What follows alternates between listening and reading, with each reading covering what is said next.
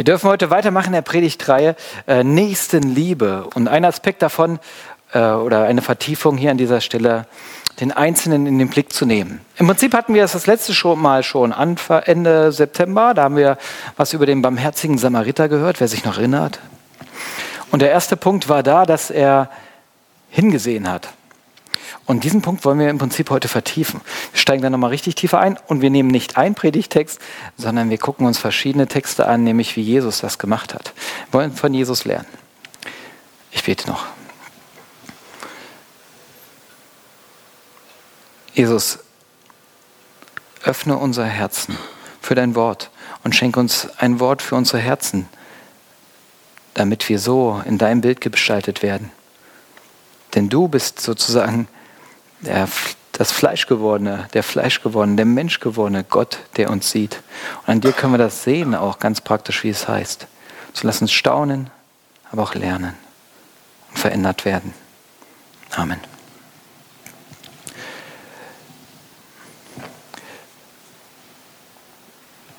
Kinder, wenn sie noch im Bauch sind, soweit ich weiß, können noch nicht so viel sehen. Sie können maximal hell und dunkel unterscheiden.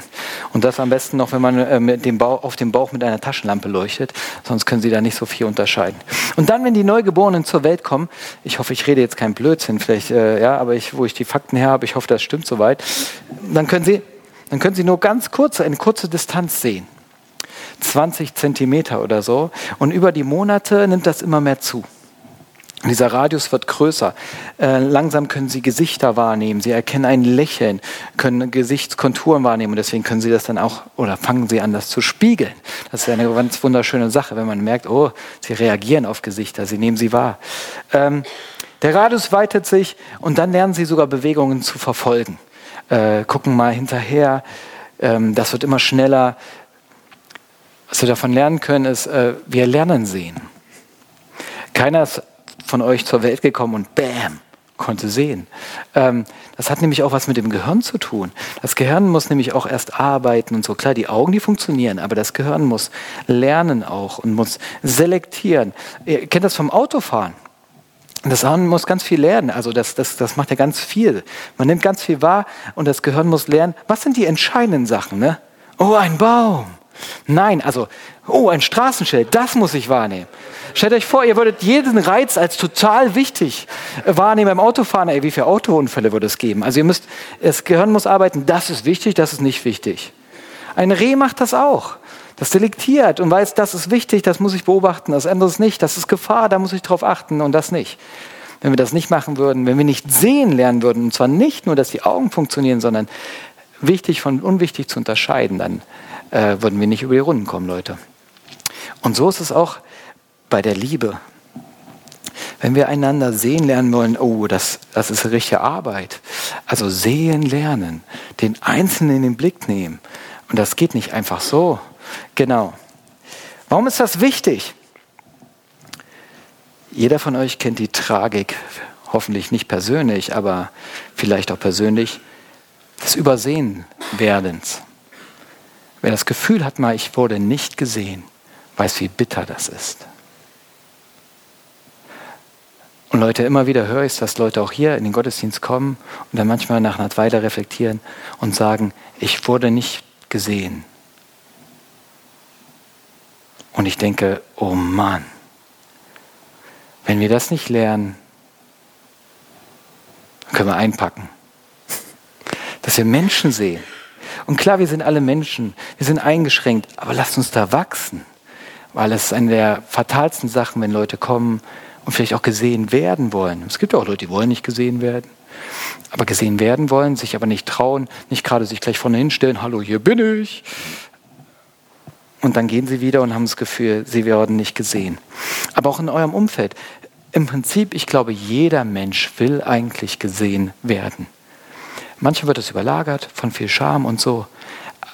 Aber eigentlich angesehen zu werden, erkannt zu sein, das ist ein eine urinnigste Sehnsucht in uns.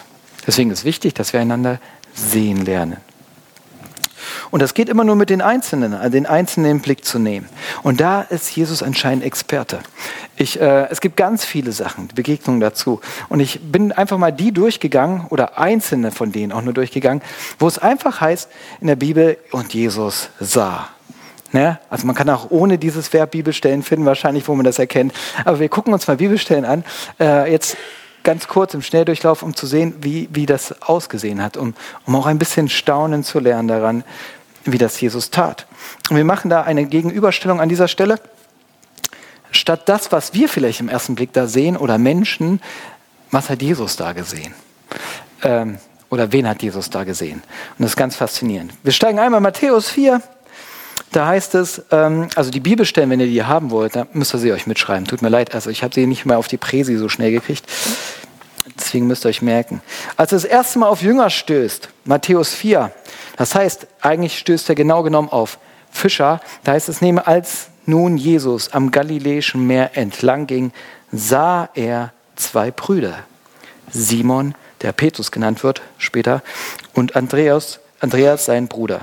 Die warfen ihre Netze ins Meer, denn sie waren Fischer. Ich finde das so spannend, äh, diese Beschreibung nochmal, die warfen ihre Netze ins Meer, denn sie waren Fischer. Na, natürlich. Alle haben Fischer da gesehen. Bei der alltäglichen Arbeit. Und ich finde es so cool. Er, er läuft da lang und sieht die und er sieht nicht nur Fischer. Jesus sieht hier Menschenfischer. Er sieht welche, die gesagt haben, eine größere Berufung eigentlich vor sich haben. Und er sieht welche, die, die Petrus Gemeindeleiter werden würden. Also wer hat denn das damals in diesem Petrus gesehen? Wohl niemand.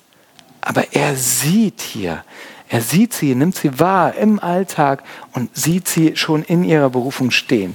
Finde ich faszinierend. Und das folgt dann auch. Er lässt ja Taten folgen. Wenn wir weiterblättern, in Matthäus 9 stoßen wir auf eine Stelle, Da heißt es, und als Jesus von dort wegging, sah er einen Menschen am Zoll sitzen. Der hieß Matthäus. Und er sprach zu ihm, folge mir. Und er stand auf und folgte ihm. Ihr merkt, das sind so kurze Passagen, aber ihr müsst euch das mal vorstellen. Also alle, die da vorbeigelaufen sind, kannten wahrscheinlich diesen Matthäus und sie sahen da einen, einen der, der andere Leute abzockt der Ungerechte ist, ein Geizhals, ein Beamter, vielleicht noch ein Korrupter, ähm, ein Betrüger. Und du hast ihn nicht lange in die Augen gesehen. Und wenn dann nur voll Hass. Und er sieht ihn, heißt es da. Und wen sieht er? Er sieht ihn und er sieht seinen Schüler da sitzen. Ja, dieser fiese, geldgierige Beamte. Und äh, aus dem Betrüger, da sieht er einen, der später Wahrheit verkünden wird. Müsst ihr euch vorstellen. Der wird mal eintreten für meine Botschaft. Den brauche ich. Seid ihr so rumgelaufen? Das letzte Mal, wo ihr mit Beamten zu tun hattet? Ich bin auch Beamter, so. Ähm, um das nur an dieser Stelle zu sagen. Nein, aber wenn die Finanzbehörde sich bei euch gemeldet hat oder wie auch immer, dann, oh ja, ich sehe sie mit Jesu Augen. Gut. Wir gehen weiter und springen in das Markus-Evangelium. Markus 5. Eine ganz spannende Passage. Ein äh, Vorsitzender der, der, Synagoge, der Jairus, der, dessen Tochter liegt im Sterben und er wendet sich an Jesus, dass, dass er kommt. Schnell, ich brauche dich. Die liegt im Sterben, musste ich beeilen. Und dann kommt diese spannende Passage, da war eine Frau, die hatte den Blutfluss seit zwölf Jahren und hatte viel erlitten von ihren Ärzten und all ihr Gut dafür aufgewandt. Und sie tritt von hinten an ihn heran, berührt sein Gewand, ähm, weil sie denkt, dass sie gesund wird. Und sie wird gesund in diesem Moment. Und dann heißt es, und Jesus spürte sogleich an sich selbst, dass eine Kraft von ihm ausgegangen war, wandte sich um und sprach zur Menge, wer hat meine Kleider berührt? Ja, coole Passage, ne? Ich stelle das vor, so ganz viele Leute, wer hat meine Kleider berührt? Und die Jünger fragen auch, du siehst, dass sich die Menge umdrängt und sprichst, wer hat mich berührt? Und er sah sich um nach der, die das getan hatte. Das ist doch faszinierend, oder? Mitten in der Menge. Die Frau aber fürchtete sich, zitterte, denn sie wusste, was an ihr geschehen war. Sie kam und fiel vor ihm nieder und sagte ihm die ganze Wahrheit. Er aber sprach zu ihr, meine Tochter, dein Glaube hat dich gesund gemacht, geh hin in Frieden und sei gesund von deiner Plage. Hier ist eine lästige Unterbrechung für Leute, die in dringlicher Mission sind. Versteht ihr? Der ist unterwegs, um eine im Tod, ein todkrankes Mädchen zu retten. Und dann kommt da jemand und berührt sie, ihn. Und dann hält er den auf. Und jeder würde mal schenken, Jesus, wer berührt dich? Entschuldige bitte, mit was hältst du dich auf? Ab! Du hast was zu tun. Macht aber nicht. Er hält inne, wer hat mich berührt? Denkst du ja schon da. Keine lästige Unterbrechung, sondern für ihn, das ist ein anderer Notfall. Und dann ist da eine, die, die übersehen wird. Sie wird gar nicht wahrgenommen für der Menge. Sie will wahrscheinlich auch nicht wahrgenommen werden, weil ihre Krankheit heißt Scham pur. Blutfluss, das ist die unreine. Wisst ihr, im Jüdischen ist man unrein, wenn man Blutung hat. Und sie ist permanent sozusagen unruhe, unrein, beziehungsweise hat immer mit dazu kämpfen. Darf eigentlich niemanden anfassen und berühren. Und jetzt hat sie jemanden berührt. Absichtlich. Und das Coole ist, er sieht sich nach ihr um. Er sieht sich um. Weil er weiß, du, ich werde dich nicht nur körperlich heilen, sondern ich sehe hier jemanden, der in seelischer Not ist. Und genau das macht er, indem er sagt, nimmt sie in den Fokus, stellt sie auf den Präsentierteller sozusagen. Aber nicht nur das, nicht böse, sondern du hast eigentlich die ganze Zeit nicht nur an körperlichen Sachen gelitten, sondern an sozialer Not, Ausgrenzung. Und in dem Moment setzt er sie wieder ein. Denn vor allem bekündet er, du bist heil, du bist rein, du darfst berühren, geh hin in Frieden. Und alle wissen in diesem Moment, krass, das ist mit dir geschehen, aber gleichzeitig die ist rehabilitiert, geheilt. Versteht er? Total krass. Und dafür nimmt er sich Zeit. Das finde ich so cool an dieser Story. Also nicht nur, ich habe was zu tun. Fokus auf die einzelne Person. Er lässt sich unterbrechen. Ich finde hier so viel in diesem, er nimmt die einzelne Person in den Blick. Wenn wir weiterspringen zu Lukas 19, da stoßen wir auf einen der Klassiker. Was habe ich da? Äh, genau. Da treffen wir auf einen Klassiker der Sehensgeschichten, nämlich, da heißt es, dass ein kleiner Mann, auch wieder ein Zöllner, Jesus nicht sehen konnte, nämlich Zachäus. Und er lässt sich was einfallen und er klettert auf einen Maulbeerbaum und wartet, bis Jesus vorbeikommt. Und dann heißt es, und als Jesus an die Stelle kam, sah er auf und sprach zu ihm, Zachäus, steig eilend herunter, denn ich muss heute in deinem Haus einkehren. Wieder andere sehen hier nur die Menge. Und er sitzt da, sieht den Einzelnen, der da auf dem Baum sitzt. Na okay, ist ja vielleicht auch ein bisschen erhöht. Aber das ist auch wieder der Typ, den die Menge meidet. Und ich finde es krass, er sieht ihn und er sieht ihn als jemanden an. Mann, bei dem muss ich nach Hause gehen. Da lade ich mich ein. Also ihr seht, wie anders er ihn ansieht. Und er sieht ihn und er, das macht wieder was mit ihm. Und jeder, der die Geschichte kennt, weiß, es verändert Zachäus ganzes Leben. Wir springen nochmal weiter. Eine ganz spannende Passage. Ähm, Johannes, ist es die Richter? Genau. Johannes 9. Da heißt es, und als Jesus, und Jesus ging vorüber und sah einen Menschen, der blind geboren war. das ist, ich finde das so, das berührt mich so, wenn ich das sehe. Leute, ein Blindgeborener zu dieser Zeit, auch in unserer Zeit, das ist eigentlich ein hoffnungsloser Fall. Da denkt keiner drüber nach, geh doch mal zum Arzt. Versteht er? Warum sollte er zum Arzt gehen? Dessen Schicksal ist besiegelt. Das, da sitzt ein hoffnungsloser Fall, was das Sehen angeht. Und solche Leute tun wir ab. Wisst ihr warum? Also wir übersehen sie gerne, weil weil hier stoßen wir an unsere Grenzen. Wenn du jemandem nicht mehr helfen kannst, oh, dann wird er zur Last. Versteht er? Weil du stößt immer an deine eigene Ohnmacht. Durch ihn wirst du an deine eigene Ohnmacht erinnert. Und das willst du nicht.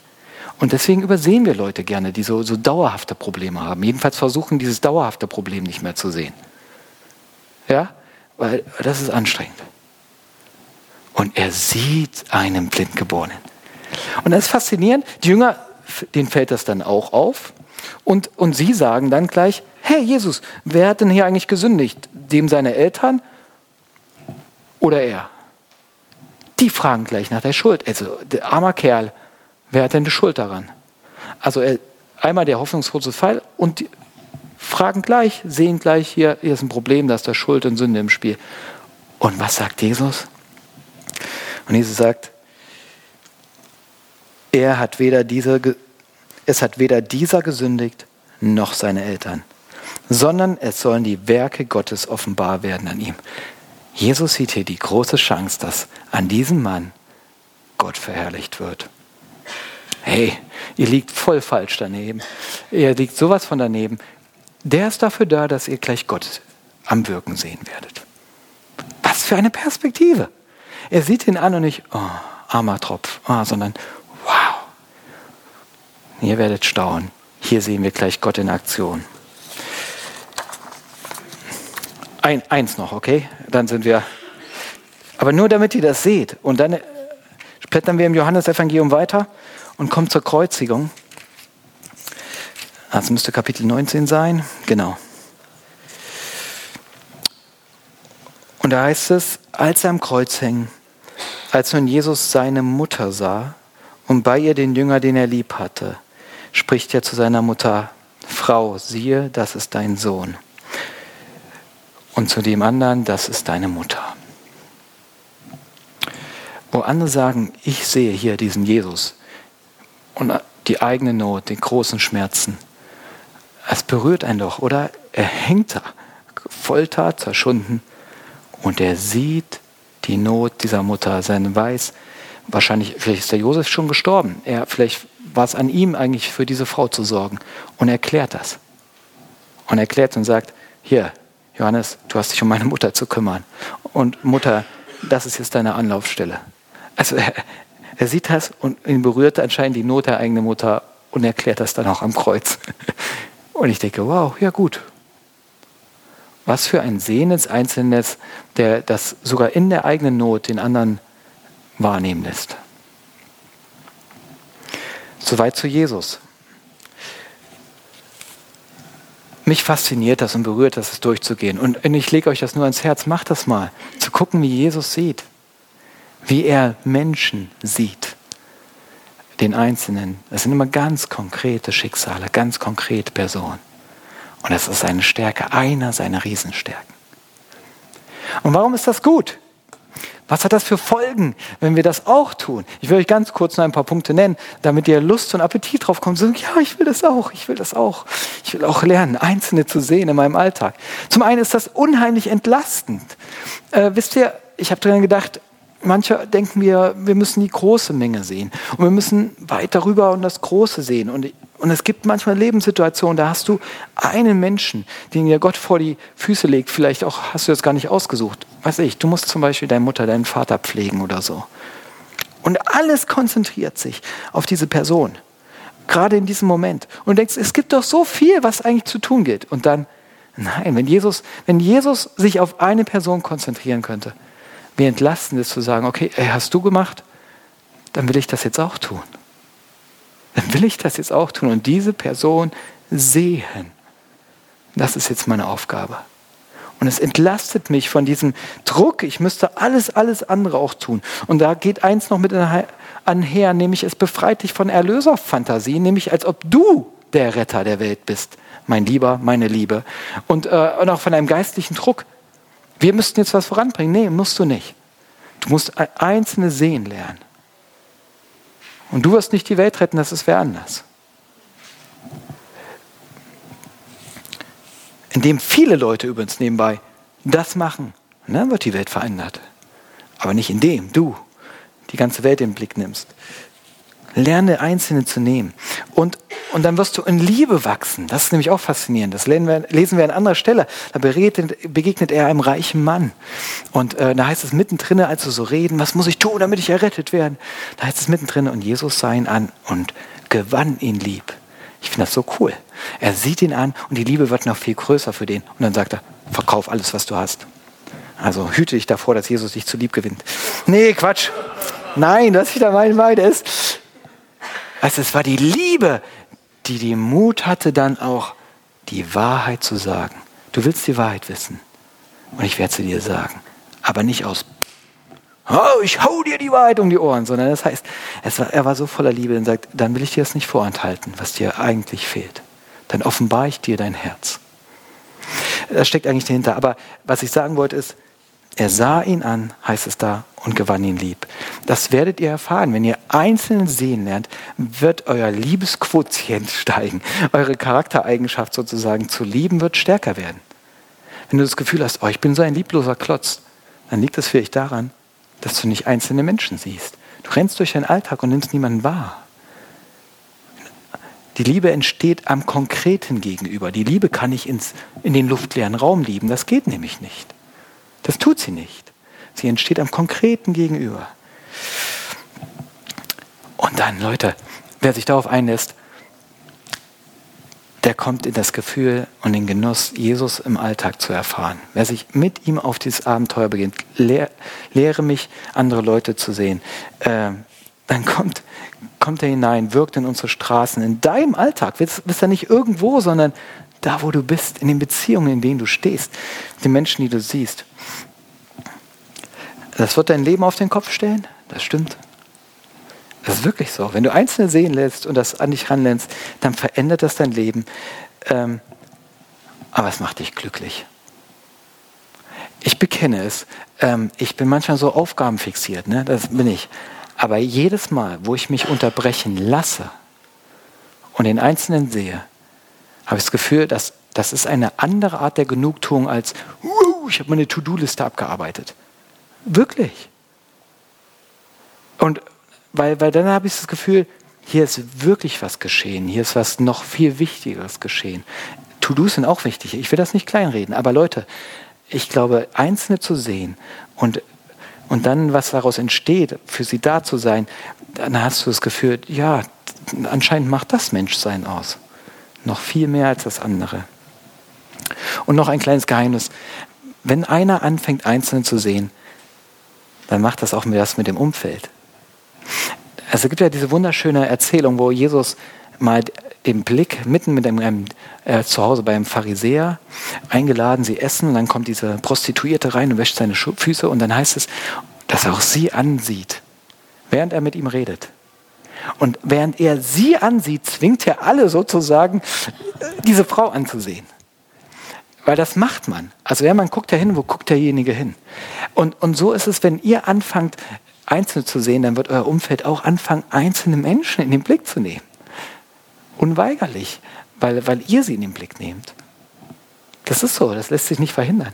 Das heißt, wenn Einzelne anfangen, Einzelne zu sehen, dann werden immer mehr Leute das lernen. Und auch diese Not des Einzelnen zu sehen oder die Not dieser Menschen zu sehen. Haben wir auch bei den Blindgeborenen eben gesehen, ne? dass Leute das sehen. Gut. Es macht aber auch was mit Gemeinde, so nur am Rand dann haben viele Einzelne im Blick und nicht einer muss alle im Blick haben. Manchmal ist das die Kultur bei Kirchen so, ach ja, dazu ist der Pfarrer zuständig. Ich will mich da nicht aus der Verantwortung nehmen. Ja, also ich bin auch einer, der es echt lernen muss, Einzelne zu nehmen. Aber Kirche, Gemeinde, Leib Christi kann so viel mehr, wenn Einzelne, wenn jeder Einzelne sehen lernt, dann werden viel mehr Leute gesehen, als wenn wir das delegieren auf, die, auf den oder die Hauptamtliche. Ja, Versteht er dieses Geheimnis, was das mit Gemeinde macht? Und dann, was ist, wenn Gemeinde anfängt, konkrete Menschen zu sehen und nicht nur die Menge? Was ich damit meine? Jetzt habe ich, hab ich was verwechselt. Ja, genau. Ähm, und zwar auch im Reden darüber. Vor allen Dingen im Reden. Ist mal aufgefallen, wir reden so gerne von, oh, wir müssten doch viel mehr die Leute noch erreichen. Und dann reden wir über eine Menge. Eine ominöse Blase. Aha. Wir bräuchten mehr Jugendlichen. Ja, das ist eine super Sache. Passiert nicht viel, wenn wir so unkonkret reden. Und, äh, und das war cool. Neulich in einem Planungstreffen, da war dann die Frage so, so zu einem unserer wenigen jungen Leute so, hey, wie siehst du das? Was würdest du denn gerne essen? Wie würdest du das machen? Und ich denke, ja, jetzt der Fokus auf wen Konkretes gerichtet, nämlich, zu was würdest du denn hingehen? wenn ihr zum Beispiel mehr Jugendliche im Blick nehmen wollt, dann nehmt einen Jugendlichen vor Augen, den ihr gerne hättet und überlegt, ja, für wen, wie müsste seine äh, Kirche sein, dass der kommen würde? Oder fragt ihn oder wie auch immer. Wisst ihr dann? Dann wird es konkret. Gemeinde muss lernen, konkrete Menschen vor Augen zu haben und auch ganz konkret sozusagen im Reden darüber zu sein, auch im Planen, auf ganz konkrete Menschen hin zu planen. Wir müssen das allgemeine Reden manchmal lassen und ganz konkrete Menschen als Prüfstein haben sozusagen. Das heißt nicht, man kann auch für konkrete Menschengruppen natürlich ein Herz gewinnen. Das geht auch, aber das zeigt sich dann immer wieder in der Konkretion, dass es dann auch auf ganz wirkliche Menschen hingeht. Ne? Zum Beispiel, wenn du sagst, ich habe Menschen auf dem Herzen, weiß ich, deren Leute, Angehörige verstorben sind. Da, da, geht mir das Herz auf. Oder alte Menschen, die, die pflegebedürftig werden, da, da geht mir das Herz auf. Dann hast du eine Personengruppe, für dein, wo das Herz geweitet ist, die du schneller am Blick hast, richtig. Aber das zeigt sich dann immer in der Konkretion. Du sitzt ja nicht im Sessel zu Hause und sagst, oh ja, meine Liebe ist so groß für die. Nein, also das zeigt sich dann in ganz konkreten Menschen, zu denen du hingehst. Also man kann natürlich eine Gruppe vor Augen haben, aber immer geht es zu konkreten Menschen.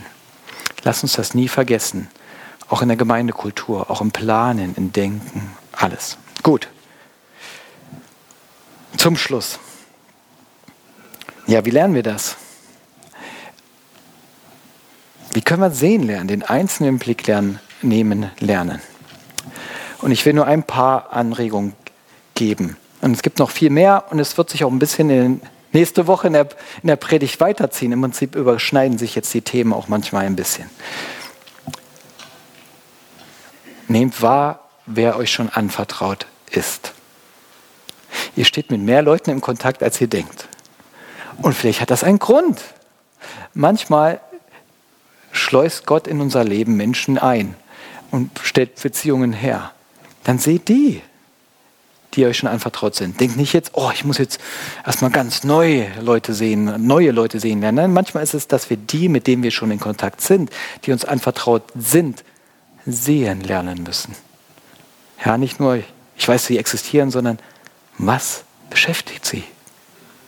Wer sind sie eigentlich? Wie sieht Gott sie gerade? Genau. Also, das ist die eine Sache. Dann hilft es uns, wenn wir anfangen, für Menschen zu beten. Ich weiß, das sage ich öfters, aber ja, das ist wirklich so. Fang für konkrete Menschen an zu beten. Auch hier nicht für, konkrete, äh, für Personengruppen, dann, äh, sondern schreib einen Namen auf einen Zettel und bete für ihn und du wirst sehen, wow, ich fange an, die Welt, seine Welt, ihre Welt mehr zu sehen. I, sie mehr zu sehen. Und interessant, auch viel mehr die Welt auf diese Person hinzusehen. Also du fängst an, dann auch zu, zu merken, oh, da fällt mir ein Bibelwort auf oder eine, eine Sendung oder was auch immer, ein, ein cooler YouTube-Video. Oh, das würde dem Menschen total helfen. Oder, oder du gehst durch den Laden und denkst, das ist doch das, was die Person braucht. Das geschieht, weil du eine Person mehr in den Fokus nimmst. Versteht ihr? Und dann fallen dir die Sachen auch auf. Und eine Sache ist dafür zu beten, gedanklich mit der Person zu beschäftigen. Das hört sich komisch an, ja, aber setz dich doch mal hin, wenn du sagst, das sind die Menschen, die ich sehen lernen will, über sie nachzudenken. Was kann der, der Person helfen? Das ist gut. Gestern habe ich euch, manche, die hier waren, herausgefordert, gesagt, nehmt euch das in der Adventszeit vor, Sternstunden für Leute zu bereiten. Macht das mal und dann denkt mal drüber nach, was könnte denen helfen. Warum ist das so simpel und doch so wahr? Mir ist es aufgefallen, oder fällt es auf zum Beispiel, wenn wir, wir mussten ein paar Mal ein Auto kaufen, ne? die Familie wächst, dann muss man sich überlegen, was brauchen wir wieder. Dann äh, gibt es so ein Sondierungsverfahren. Was für ein Auto wollen wir und überhaupt welche Marke und so. Und dann aber was für ein Typ. Und interessant, in, immer in diesem Prozess, wenn du dann über einen Autotyp nachdenkst, denke ich immer, wow, wie viele Autos von diesem fahren rum. Ist mir nie aufgefallen. Und das ist schon wieder so eins und das ist schon wieder so eins und das ist schon wieder so eins. Ne? Also merkt ihr schon, wir haben nicht über Ferrari nachgedacht, da passiert das nicht ständig. Aber ähm, ähm, aber das liegt daran, weil du dich gedanklich damit beschäftigst. Ne? Du informierst dich und auf einmal nimmst du es im Umfeld alles wahr. Hast du vorher nicht. Das Gehirn ist jetzt sozusagen darauf geeigt. Und deswegen ist es ganz simpel, fang an, über die Person nachzudenken. Informiere dich über die Sachen, was es beschäftigt. Gibt es ein bestimmtes Problem, dann liest halt ein bisschen was darüber. Und, und schon fängt an, das Gehirn Verknüpfung herzustellen und äh, die Liebe sich ganz praktische Wege zu bahnen, dass du mehr dazu wahrnimmst. Ganz einfach. Und natürlich, wir hatten das schon unterbrechen lassen. Nimm Unterbrechung nicht als lästige Unterbrechung wahr, sondern vielleicht als Möglichkeit in deinem Alltag. Huh, er will der Herr, dass ich wen sehen lerne und in den Fokus nehme und vielleicht hat er was vor. Und eigentlich, und jetzt kommen die wesentlichen Sachen, da muss ich euch an ein Bibelwort erinnern, was ich euch noch mitgeben will, ist eigentlich, was Jesus selber verkündet hat. Das heißt, seine Botschaft wird immer zentriert. Markus Evangelium lesen wir zum Beispiel, da sagt er, das Reich Gottes ist nahe gekommen, kehrt um und glaubt an das Evangelium. Eigentlich steckt hier alles drin, auch im Sachen sehen lernen. Nämlich, wenn du nicht siehst, dein Herz kalt ist, es fängt auch immer damit an, dass wir das einfach Gott nennen. Nicht so tun, als ob, sondern auch nicht mehr anstrengen, sondern der erste Weg ist, hey, ich sehe nicht wie du die anderen. Und manchmal sind sie auch völlig egal, manchmal nerven sie auch. Dann sag sie ihm. Und bekenne es. Tu nicht so, als ob es schöner ist. Sei ehrlich, ich habe ein kaltes Herz und ich bin blind für andere. Ja, okay, muss ja nicht immer so radikal sein, aber ja, das ist der erste Schritt. Jesus sagt selber, kehr um. Tu nicht so, als ob du auf dem richtigen Kurs bist und entschuldige dich nicht, kehr um. Und dann Glaube. Glaube fängt an damit, natürlich um ein sehendes, liebevolles Herz zu bitten, aber Glauben heißt auch,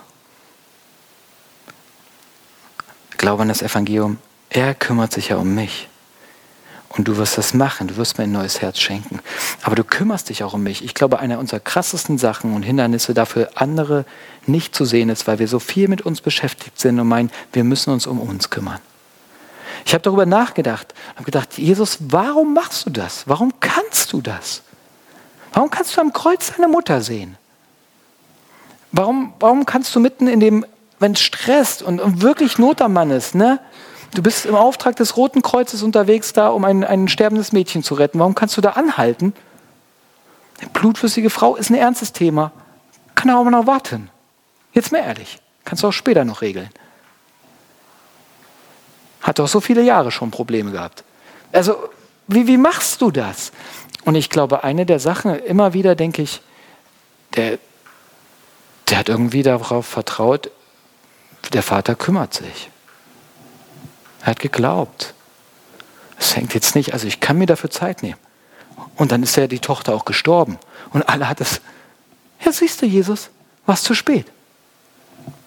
Ruhig bleiben, hat er sie zum Leben auferweckt. Ne? Wo ist das Problem, Freunde? Der Vater regiert. Ihr denkt zu sehr an euren Möglichkeiten. Stimmt. Also versteht ihr, der Glaube öffnet ganz andere Horizonte, lässt zur Ruhe kommen. In den Momenten, wenn du der hilft dir von deinem eigenen Plänen und deinem Sicherheitsdenken manchmal zu lösen und das größere Bild zu sehen. Und das will ich weiterführen. Er sagt nämlich hier, denn das Reich Gottes ist nahe herbeigekommen. Und das ist das Coole. Und darauf will ich euch Lust machen. Ein Christ ist nicht einer in erster Linie, der sagt, wow, so ist Jesus, so will ich auch werden. Sondern ein Christ ist jemand, der sagt, wow, so ist Jesus, das kann ich nicht. Aber ich öffne mein Herz, dass dieser in mich hineinkommt. Versteht ihr? Eine Wirklichkeit, eine wirkliche Person kommt in euer Leben durch seinen Geist. Und wenn er damals so sehen kann, dann kann er das auch in dir und durch dich. Das Reich Gottes ist herbeigekommen, heißt, ey, es ist nahe, es bricht an mit mir und das soll in deinem Leben auch geschehen. Glaube daran und ich werde dich sehen lernen. Und selbst wenn du sie nicht siehst, er wird sie sehen und er wird dir die Augen dafür öffnen und er wird dir helfen, sie zu sehen und auch was dann zu tun ist. Und seht ihr, dann beginnt Abenteuer in deinem Leben wow, dann ist es nicht nur, ich muss hinterherlaufen und oh, das ist eine Last, andere sehen zu lernen, sondern ja, Jesus, mach das. Zeig mir die anderen, zeig mir die Leute, wie du bist. Mach das selber. Das Reich Gottes sozusagen, nämlich das ist da, wo er regiert wirkt, in mir, in meinem Leben. Das ist das Geheimnis, denke ich. Und denke, ja, es muss ja gar nicht aus mir kommen. Glaube, ergreift es, es kommt durch dich. Wirke selber in mir. Deswegen diese Punkte, sie zu bringen, aber auch damit zu rechnen, dass er wirkt.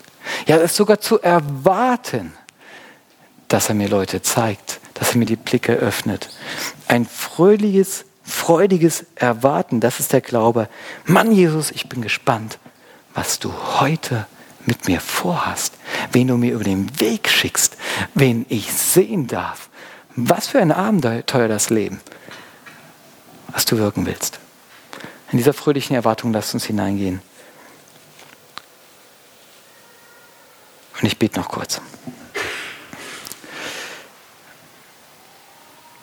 Jesus, ich danke dir für, dass du der bist, der du bist. Und ich danke dir, dass du nicht sagst, und jetzt strengt euch an, seid auch so, sondern dass du uns liebevoll ansiehst, wie diesen reichen Mann, und sagst, ja, gesteh zu, wo dein Herz nicht so ist. Aber dann lass mich rein, damit ich das Neue wirken kann. Und so bitte ich dich für uns, dass du uns in deine Schule nimmst und dass du selber uns ein Sehen schenkst und auch ein fröhliches Erwarten, dass du Vertrauen auf dich schenkst und dadurch unser Leben zum Abenteuer machst, Einzelne zu sehen, so wie du sie siehst und damit du wirken kannst. Damit wir auch sagen können, das ist nicht geschehen, weil jemand Schuld hat oder nicht. Nicht um Leute zu verurteilen, sondern das ist, und diese Situation ist da, damit Gott verherrlicht wird. In deinem Namen, Jesus. Amen.